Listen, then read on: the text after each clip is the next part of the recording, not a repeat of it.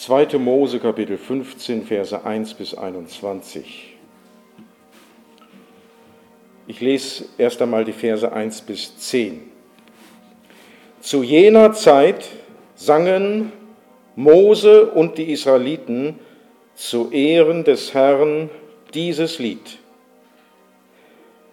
Jahwe zu Ehren will ich singen, weil er sich wunderbar verherrlicht hat. Das Pferd und den Fahrer hat er in den See geworfen. Jahwe ist meine Stärke und mein Lied, er ist mir zur Rettung geworden. Er ist mein Gott und ich will ihn preisen, den Gott meines Vaters, ich will ihn rühmen. Jahwe ist ein Krieger. Jahwe ist sein Name. Die Streitwagenmacht des Pharao warf er in den See. Die besten seiner Läufer versanken im Schilfsee. Tiefe Wasserfluten bedeckten sie. Sie sanken in die Tiefe wie ein Stein.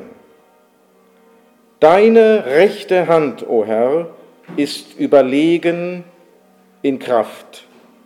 Deine rechte Hand, o oh Herr, schlägt den Feind nieder. In deiner überragenden Hoheit wirfst du diejenigen nieder, die sich gegen dich erheben. Du lässt deinem glühenden Zorn freien Lauf und sie werden wie Strohstoppeln verbrannt. Durch das Schnauben aus deinen Nasenlöchern türmten sich die Wassermassen auf. Strömende Wassermassen standen still wie ein Damm. Mitten im See erstarrten die tiefen Fluten.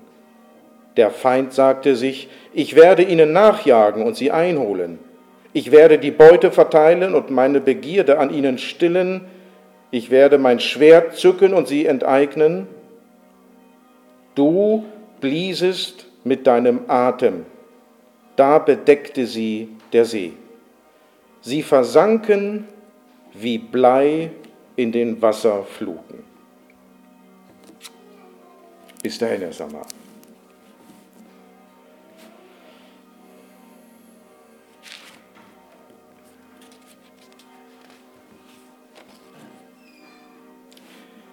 Ja, 2. Mose 15, das ist ein Lobpsalm.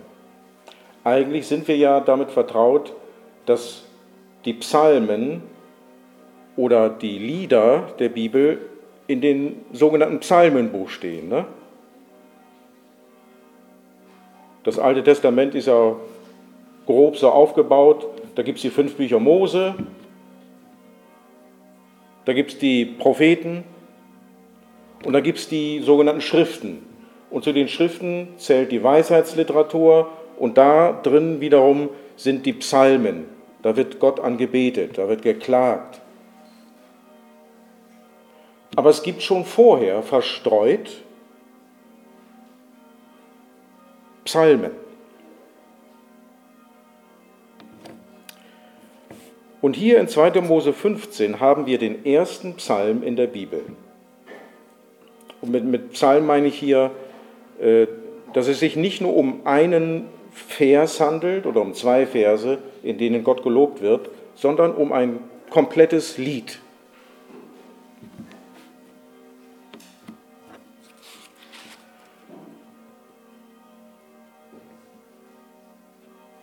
Vielleicht etwas zur Bedeutung dieses Psalms in den fünf Büchern Mose. Also versucht mal so ein bisschen äh, eine Vogelperspektive im Blick auf die fünf Bücher Mose einzunehmen. Fünf Bücher Mose am Anfang des Alten Testaments. Es ist eine in sich geschlossene Erzählung, die reicht von der, vom Bericht über die Erschaffung der Welt bis zum Tod von Mose. Und darin werden wichtige Dinge berichtet,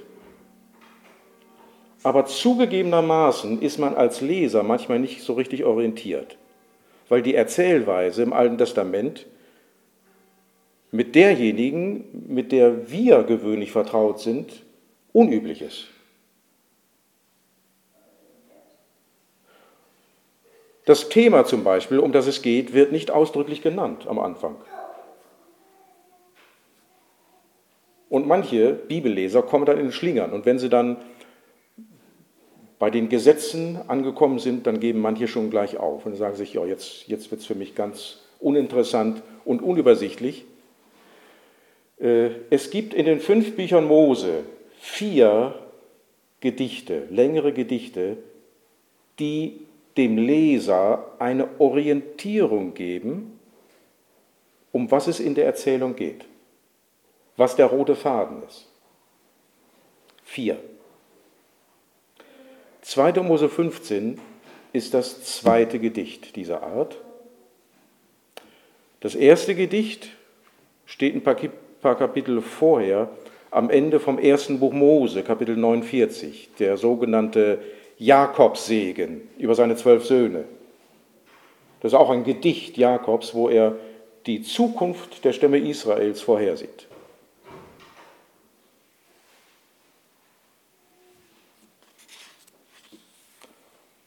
Und dann kommt das zweite Loblied,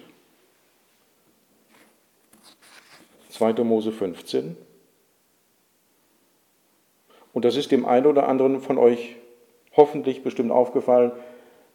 Was hier besonders thematisiert wird, das ist Gottes Handeln an Ägypten und an Israel, wie das vorher berichtet worden ist. Vor allen Dingen ist vorher berichtet worden, wie Gott Israel durch das Schilfmeer hindurch vor den Ägyptern gerettet hat. Das wird hier an manchen Stellen aufgegriffen. Ne? Schon in Vers 1. Pferd und Reiter hat er in den See geworfen.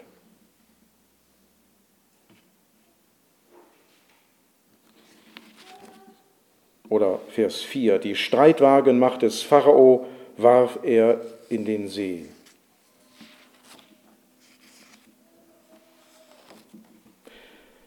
Ähm, 2. Mose 15 stimmt uns auf ein Hauptthema im Alten und im Neuen Testament ein. Gott soll von uns gelobt werden als der höchste König, der er ist.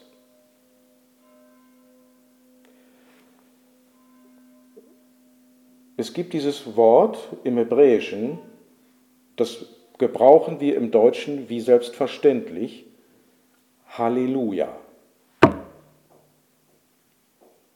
Gelobt sei Yahweh. Diese Aufforderung taucht im Alten Testament hundertfach auf und sie ist die wichtigste Aufforderung im Alten und Neuen Testament.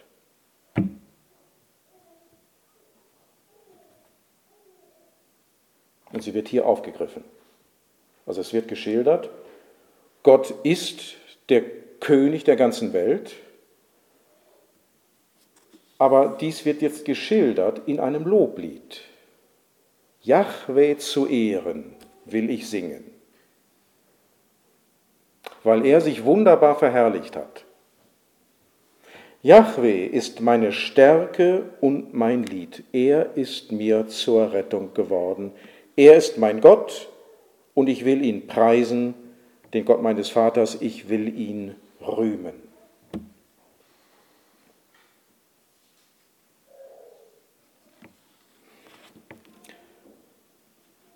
Ja, das ist eine Anfrage an uns alle, an jeden Einzelnen von euch, ob, ob ihr das äh, in eurem Leben verinnerlicht habt. Das ist eure Berufung in diesem und im kommenden Leben. Gott mit Freude zu loben, ihn als höchsten König zu preisen. Also diese Botschaft widerspricht direkt dem Evangelium unserer Zeit, dem Evangelium der Selbstbestimmung. Jeder tue, was ihn recht dünkt.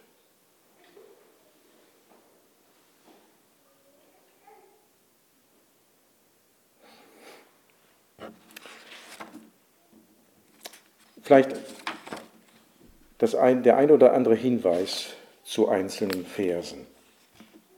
Der, der Hauptgrund dafür, dass Gott gelobt wird, wird in Vers 1 in etwa so auf den Punkt gebracht, Gott hat seine Hoheit und Macht gezeigt, indem er die Ägypter in die Tiefe fahren ließ.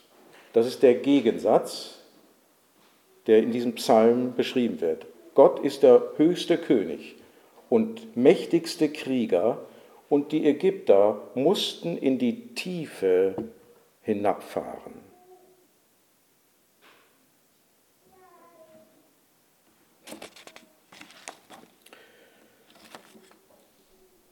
Vers 1 zum Beispiel. Sie versanken im See.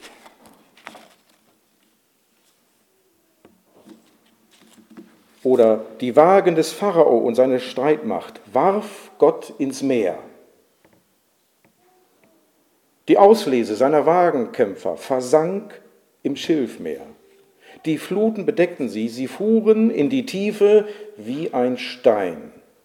Das Meer bedeckte sie Vers 5. Sie versanken wie Blei in den Wassermassen. Vers 10. Die Erde verschlang sie. Vers 12. Ross und seinen Wagen warf Gott ins Meer. Also wenn Gott endgültiges Gericht über Menschen übt, dann geht es für diese Menschen, bildlich gesprochen, in die Tiefe.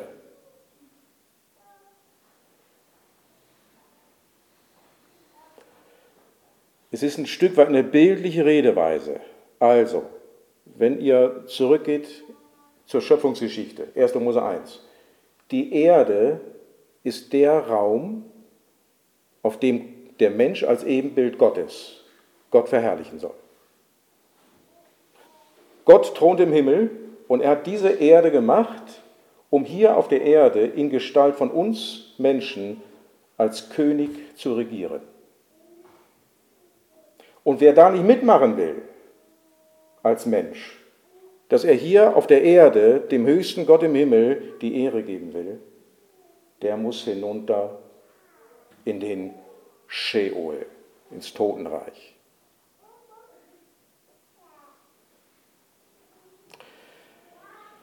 Äh, das wird auch im Neuen Testament aufgegriffen. Ne? Ganz, ganz grob dieses, dieses äh, Weltbild, Gott der oberste König, wir Menschen unter seiner Herrschaft hier auf der Erde. Ne?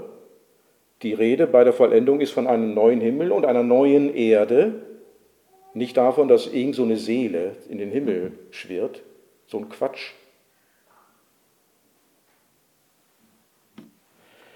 Und es wird auch eben thematisiert, dass es für die Menschen, die sich bis zum Ende gegen Gott auflehnen, irgendwann ja, wenn man so will, hinuntergeht. Äh, in Offenbarung 20 wird dies als der feurige Pfuhl geschildert. Ähm, Offenbarung 20, Vers 15. Alle, deren Namen nicht im Buch des Lebens standen, wurden in den See von Feuer geworfen. Ich weiß nicht, ob es hier eine bewusste Anknüpfung an diese Rede im, in 2. Mose 15 äh, gibt. Jedenfalls ist auch da davon die Rede, dass Gott die Ägypter ins Meer warf und versinken ließ. Das war ihr Ende. Das war das endgültige Gericht über sie. Bemerkenswert an dem Psalm ist äh, dass jeder einzelne Israelit dazu aufgerufen wird, Gott zu preisen. Meine Stärke und mein Lied ist Yahweh.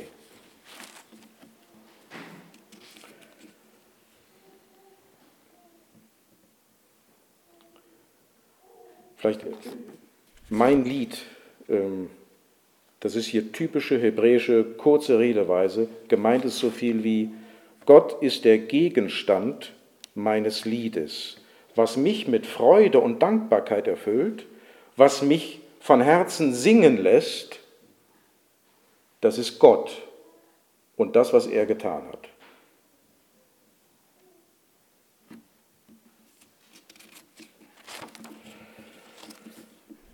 Ja, in Vers 3, da wird ein Bild für Gott eingeführt, und das ist im Alten Testament die häufigste bildliche Beschreibung für Gott, nämlich Er ist ein Krieger.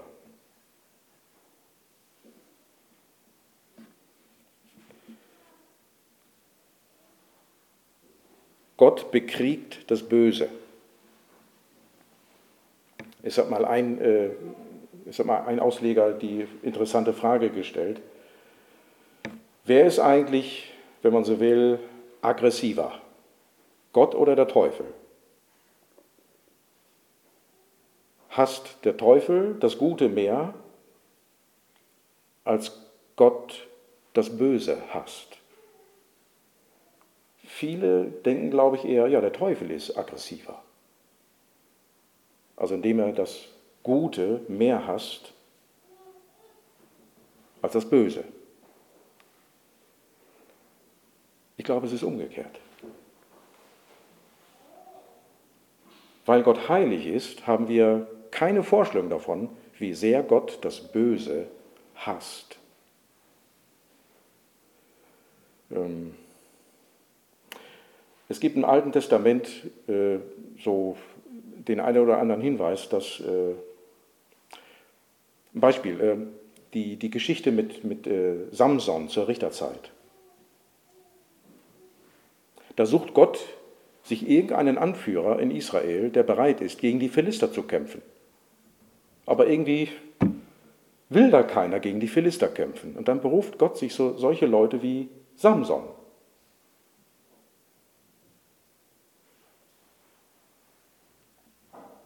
Und Samson, der, der zieht dann sein Ding durch, der kämpft menschlich gesehen um seine eigene Ehre.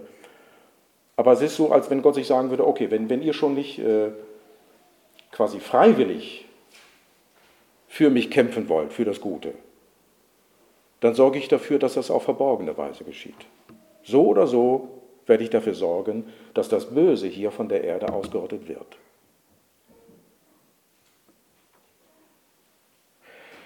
Also wenn wir im Vater unser beten, dein Reich komme, dann sollten wir das immer mit diesem Hintergedanken äh, beten. Gott ist ein Krieger und er wird am Ende, wenn Jesus wiederkommt, dafür sorgen, dass das Böse endgültig besiegt wird.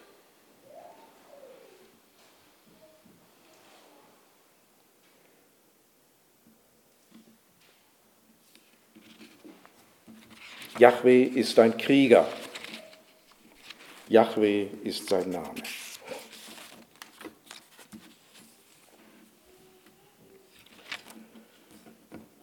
Ähm, vielleicht etwas noch zu, zu der bildlichen Redeweise. Ähm, Vers 7. In deiner überragenden Hoheit wirfst du diejenigen nieder, die sich gegen dich erheben. Du lässt deinem glühenden Zorn freien Lauf und sie werden wie Strohstoppeln verbrannt. Durch das Schnauben aus deinen Nasenlöchern türmten sich die Wassermassen auf.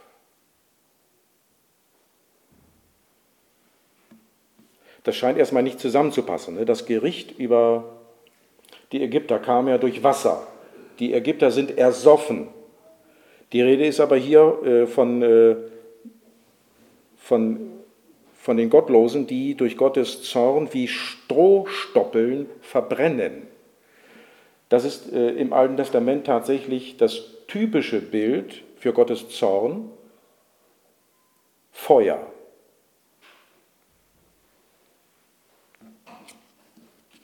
Und das hängt damit zu tun, das hat damit äh, zu tun, dass ähm,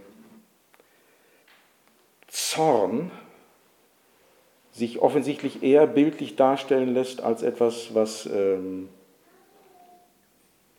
was heiß ist, was einen verbrennen lässt.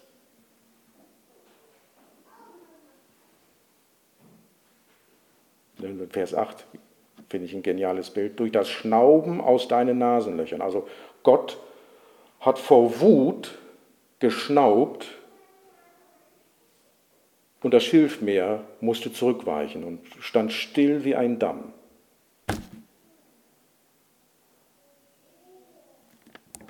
Strömende Wassermassen standen still wie ein Damm mitten im See, erstarrten die tiefen Fluten. Dies ist vielleicht wahrscheinlich ein Hinweis darauf, das Meer hat sich erschreckt vor Gottes Zorn und stand still, wie ein Damm.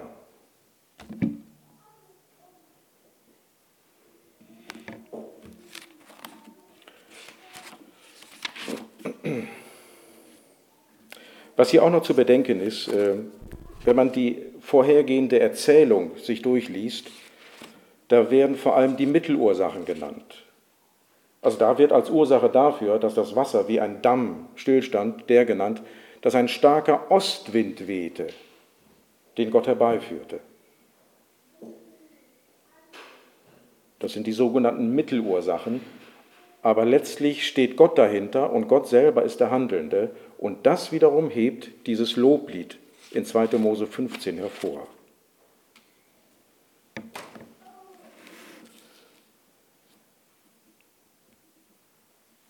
Ja, äh, ich habe heute einige Verbindungen zur Offenbarung.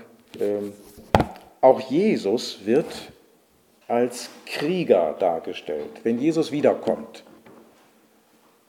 Da kommt er auf einem weißen Pferd. Aus meiner Sicht ist das vor allem eine bildliche Redeweise. Er kommt als oberster Heerführer. Pferde waren damals so, äh, wenn es ums Kriegsgerät ging, Pferde waren damals so viel wie Panzer. Aber übertrag das bitte nicht äh, so auf die Wiederkunft. Ne? Jesus kommt nicht mit dem Panzer, äh, er kommt als Richter mit einem Richterspruch. Ich sah den Himmel weit geöffnet und ich sah ein weißes Pferd, auf dem saß einer, der heißt, der Treue und Wahrhaftige, er urteilt und kämpft gerecht. Seine Augen waren wie Flammen und auf dem Kopf trug er viele Kronen. Ein Name stand auf ihm geschrieben, den er selbst kennt. Sein Mantel war blutgetränkt und sein Name ist das Wort Gottes. Die Heere des Himmels folgten ihm.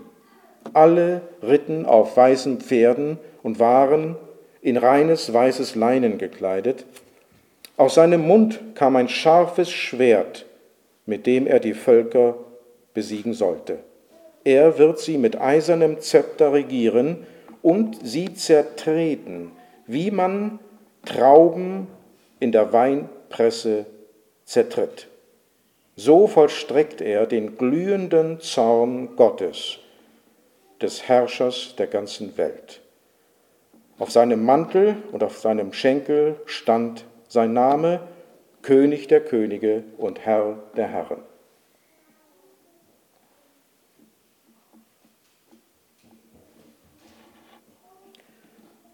Was in 2. Mose 15 vorgeschattet wird, erfüllt sich dann, wenn Jesus wiederkommt. Er ist der König der Könige. Er bringt Gottes Herrschaft zur Vollendung.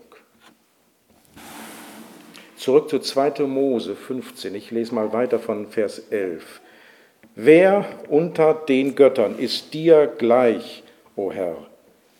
Wer ist dir gleich, der du überragend bist in Heiligkeit? Ehrfurchtgebietend, würdig zu preisen, der du außergewöhnliche Dinge tust.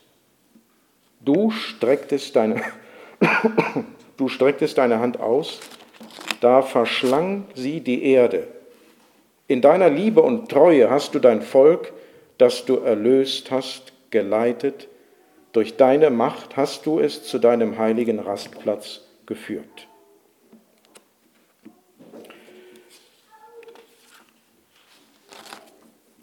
Vers 11 ist sowas wie der mittlere Teil und der Schlüsselvers dieses Psalmes. Wer unter den Göttern ist dir gleich? Und das ist keine Frage, sondern ein Ausruf mit der Bedeutung, niemand, Herr, ist dir gleich.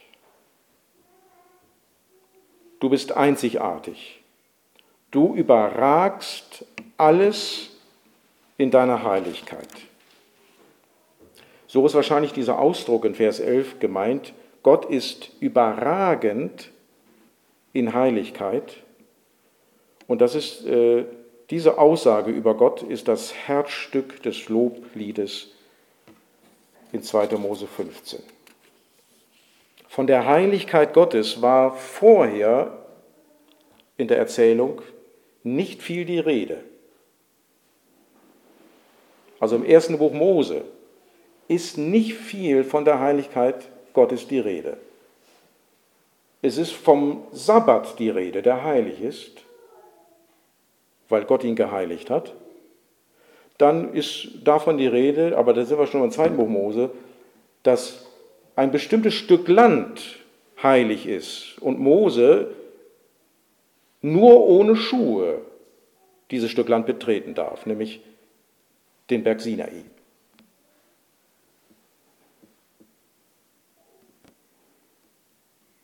Dass hier jetzt in diesem Loblied Gottes Heiligkeit hervorgehoben wird, ist schon ein Hinweis darauf, dass dieses Thema in dem Bund, den Gott mit Israel dann schließen wird, zentral sein wird. Wenn Gott mit den Israeliten einen Bund schließen wird, dann wird nicht seine Macht im Zentrum stehen, die er gegenüber den Ägyptern erwiesen hat, sondern seine Heiligkeit. Das ist eins der Grundgesetze dann im Bund vom Sinai als Aufforderung an Israel, ihr sollt heilig sein, weil ich, der Herr euer Gott, heilig bin.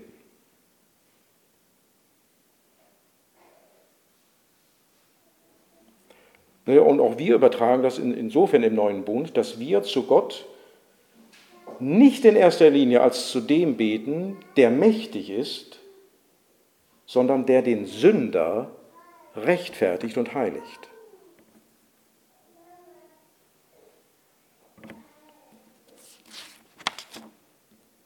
Vers 14. Die Völker hörten davon und zittern. Die Einwohner von Philistea hat Angst ergriffen. In jener Zeit wurden die Fürsten von Edom mit Angst erfüllt.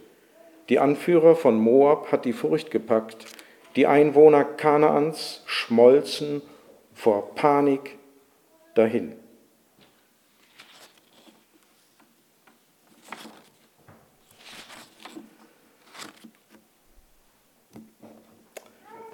Es ist an dieser Stelle nicht klar, was die Völker in Angst versetzt hat. Die Befreiung durch das Schilfmeer hindurch war es wahrscheinlich noch nicht. Das ist ja gerade passiert.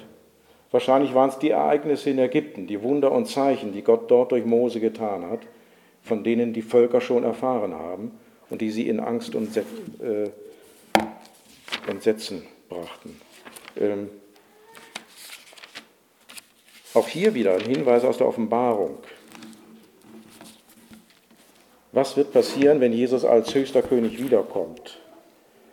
Offenbarung 6 von Vers 12. Ich sah, wie das Lamm das sechste Siegel aufbrach. Da gab es ein gewaltiges Erdbeben. Die Sonne wurde schwarz wie ein Trauerkleid und der ganze Mond wurde blutrot. Wie unreife Feigen, die ein starker Wind vom Baum schüttelt, fielen die Sterne vom Himmel auf die Erde. Der Himmel verschwand wie eine Buchrolle, die zusammengerollt wird. Weder Berg noch Insel blieben an ihren Plätzen.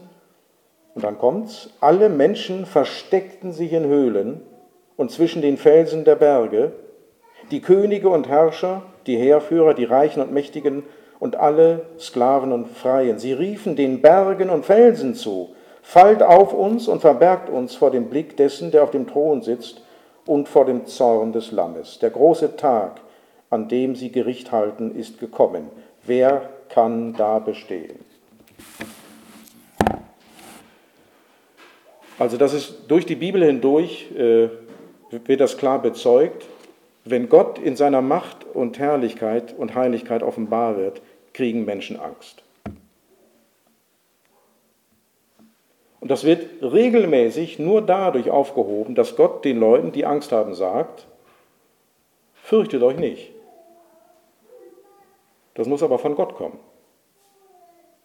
Gott muss die Zusicherung geben, du bist ein Sünder und ich bin heilig, aber ich werde dich nicht vernichten, weil ich gnädig bin.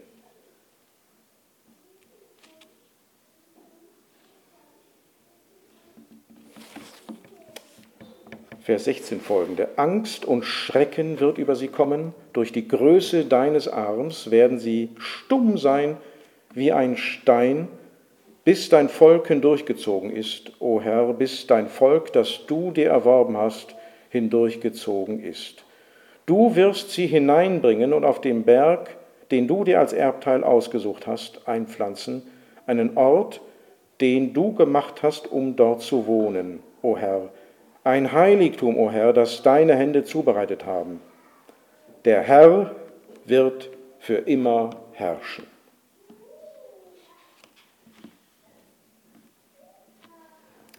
An dieser Stelle meinen manche Ausleger, hier wäre vom Berg Sinai die Rede, zu dem Gott die Israeliten dann führt.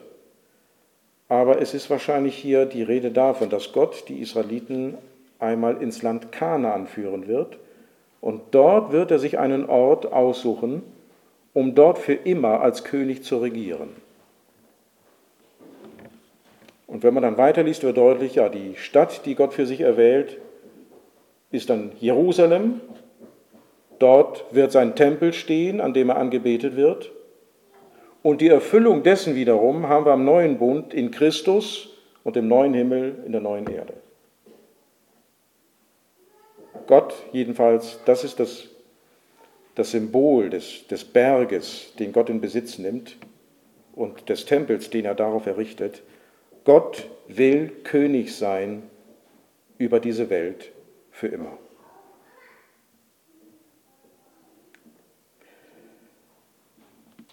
Ja, dieses äh, Bekenntnis in Vers 18, der Herr wird für immer herrschen, ist theologisch gesehen das Herzstück in dem Loblied.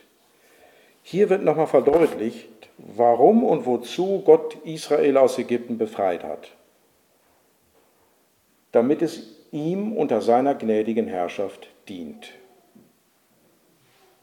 Und immer wieder gibt es auch unter Christen so eine Debatte, ist es möglich, Jesus als Retter anzunehmen und nicht auch als Herrn? Also ist es möglich, sich bei Jesus eine Rettung abzuholen und sich das noch erstmal zu überlegen, ob man ihm dann auch als Herrn dienen will?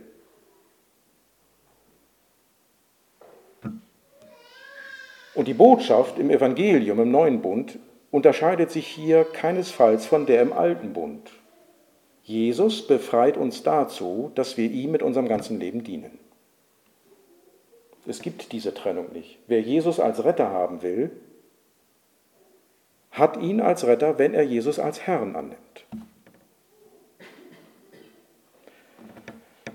Ihr könnt das selber mal prüfen. Ne? Also, äh, wie oft im Neuen Testament von Jesus als Retter die Rede ist und von Jesus als Herrn. Jesus wird viel häufiger als Herr bezeichnet. Das ist sogar, wenn man so will, der Haupttitel, den Jesus im Neuen Testament bekommt. Er ist der Herr. Warum ist er der Herr? Weil er Gottes Herrschaft zur Vollendung bringt. Und die, die zu Jesus gehören, dienen ihm als Herrn.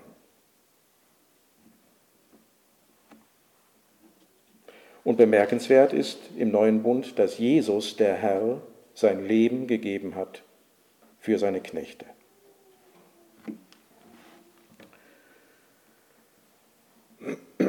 Ja, wie wird Gott für immer herrschen? Also Gott herrscht jetzt schon, Jesus herrscht, herrscht jetzt schon, aber das geschieht auf verborgene Weise. Vielleicht hier ein ganz kurzer Hinweis auf die sogenannte Endzeitrede. Ne? Die Jünger fragen Jesus, was ist eigentlich mit diesem Tempel hier, dem Symbol der Herrschaft Gottes? Jesus sagt ihnen, der wird zerstört werden. Und die Jünger haben erstmal keine Kategorien. Ja, wenn der Tempel jetzt, der ja das Symbol der Herrschaft Gottes ist, wenn der zerstört wird, heißt das dann, dass jetzt eine Zeit beginnt, wo Gott nicht herrschen wird über diese Welt. Wozu bist du denn gekommen, Jesus? Und dann erklärt Jesus ihnen in der Endzeitrede, wie sich Gottes Herrschaft jetzt zum Ausdruck bringt. Und da gibt es eine Sache, die Jesus hervorhebt, Leiden.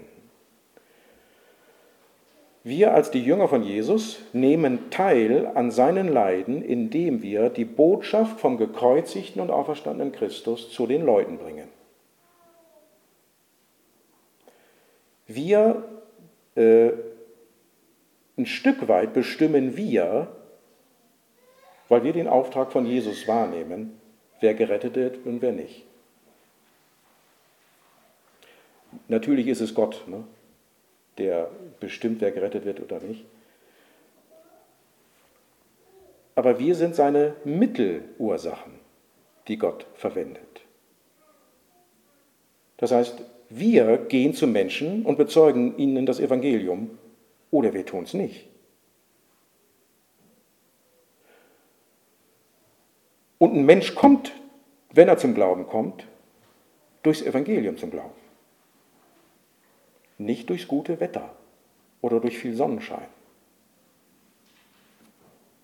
Es ist das Evangelium, das wir an die Hand bekommen haben und das wir an die Menschen weitergeben. Dieses Evangelium rettet Menschen.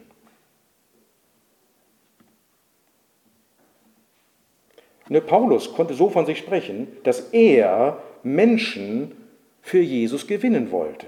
Natürlich wusste er, dass er nur ein Werkzeug wäre, aber er konnte so sprechen.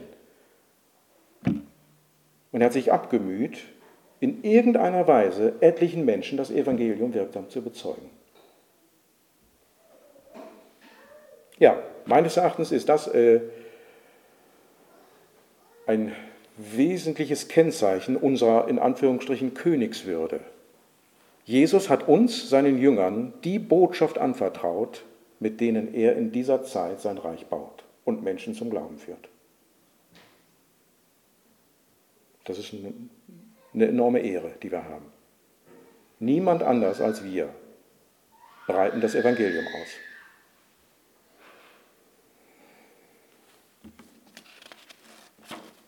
Ja, vollendet wird die Herrschaft Gottes, wenn Jesus wiederkommt, und dann fallen die Leiden weg. Was aber ganz in ähnlicher Weise bleibt, ist die Verbindung, die wir mit Jesus haben. Die wird dann vollendet. Wir werden durch die leibliche Auferstehung so werden, wie Jesus seiner menschlichen Natur nach ist. Die letzten Verse des Lobliedes.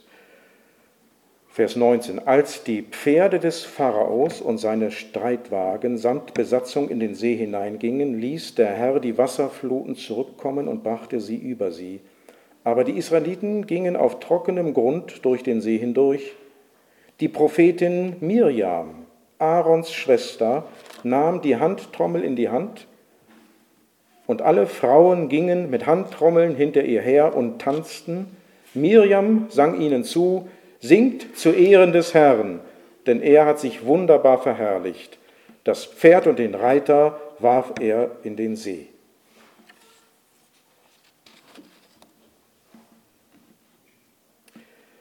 Offensichtlich ist dieses Loblied von Mose und Aarons Schwester Miriam gedichtet worden. Ähm, Vers 1 heißt es, zu jener Zeit sangen Mose und die Israeliten zu Ehren des Herrn dieses Lied. Da konnte man noch denken, ja, das ist von Mose, weil das meiste hat Gott ja durch Mose offenbart. Hier wird jetzt deutlich, meines Erachtens, äh, dieses Loblied hat Miriam gedichtet. Und sie hat dann Mose und die anderen Israeliten mit dazu aufgerufen, dieses Loblied zu singen.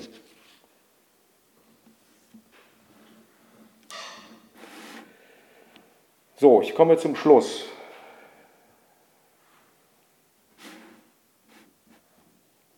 Das Hauptthema dieses Psalms ist der Aufruf zur Anbetung Gottes. Und Gott wird uns in diesem Psalm vor allen Dingen als König und Krieger der Gerechtigkeit vor Augen geführt, als den wir ihn loben und preisen sollen.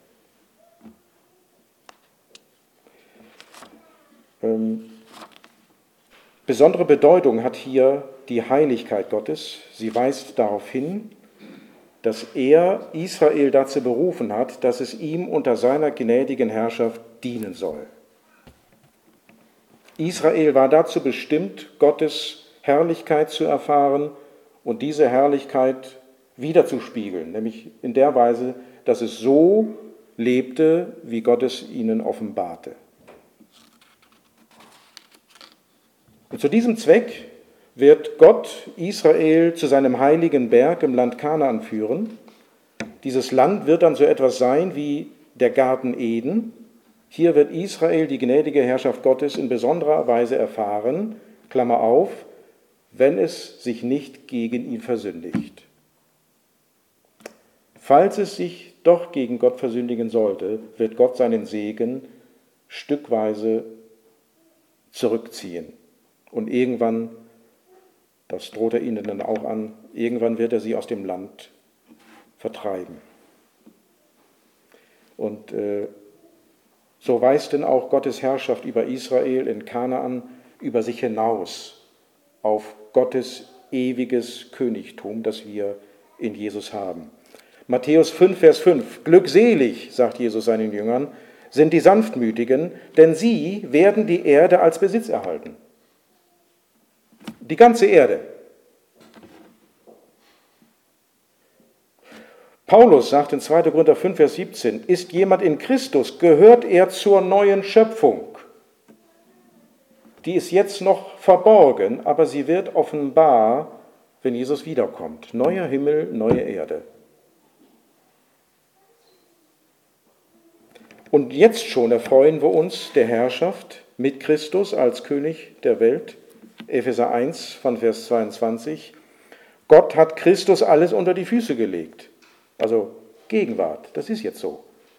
Und er hat ihn, den Herrscher über das ganze Universum, zum Haupt der Gemeinde gemacht. Sie ist sein Leib und er lebt in ihr mit seiner ganzen Fülle. Er, der alles und alle mit seiner Gegenwart erfüllt.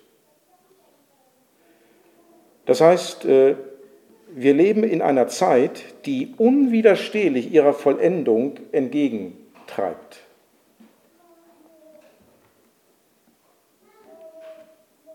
Vollendet wird die Herrschaft, wenn Jesus wiederkommt.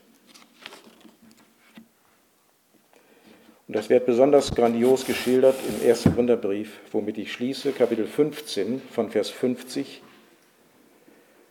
Dann hier ist davon die, äh, die Rede, dass am Ende die größten Feinde Gottes besiegt werden. Sünde, Tod und Teufel. Eines müsst ihr wissen, Geschwister, mit einem Körper aus Fleisch und Blut können wir nicht an Gottes Herrschaft teilhaben, dem Erbe, das er für uns bereithält. Das Vergängliche hat keinen Anteil an dem, was unvergänglich ist. Ich sage euch jetzt ein Geheimnis. Wir werden nicht alle sterben, aber bei uns allen wird es zu einer Verwandlung des Körpers kommen. In einem einzigen Augenblick wird das geschehen, und zwar dann, wenn vom Himmel her die Posaune zu hören ist, die das Ende ankündigt. Sobald die Posaune erklingt, werden die Toten auferweckt werden und einen unvergänglichen Körper bekommen, und auch bei uns, die wir dann noch am Leben sind, wird der Körper verwandelt werden. Denn was jetzt vergänglich ist, ist dazu bestimmt, das Kleid der Unvergänglichkeit anzuziehen. Was jetzt sterblich ist, muss das Kleid der Unsterblichkeit anziehen. Und wenn das geschieht, wenn das Vergängliche mit Unvergänglichkeit bekleidet wird und das Sterbliche mit Unsterblichkeit, dann geht die Aussage in Erfüllung, die in der Schrift steht, der Tod ist auf der ganzen Linie besiegt. Tod, wo ist dein Sieg? Tod, wo ist dein tödlicher Stachel? Der Stachel, der uns den Tod bringt, ist die Sünde. Und dass die Sünde solche Macht hat, liegt am Gesetz. Gott aber sei Dank. Durch Jesus Christus, unseren Herrn, schenkt er uns den Sieg. Gelobt sei Gott in Christus, er allein ist heilig, er allein ist König für immer und ewig. Amen.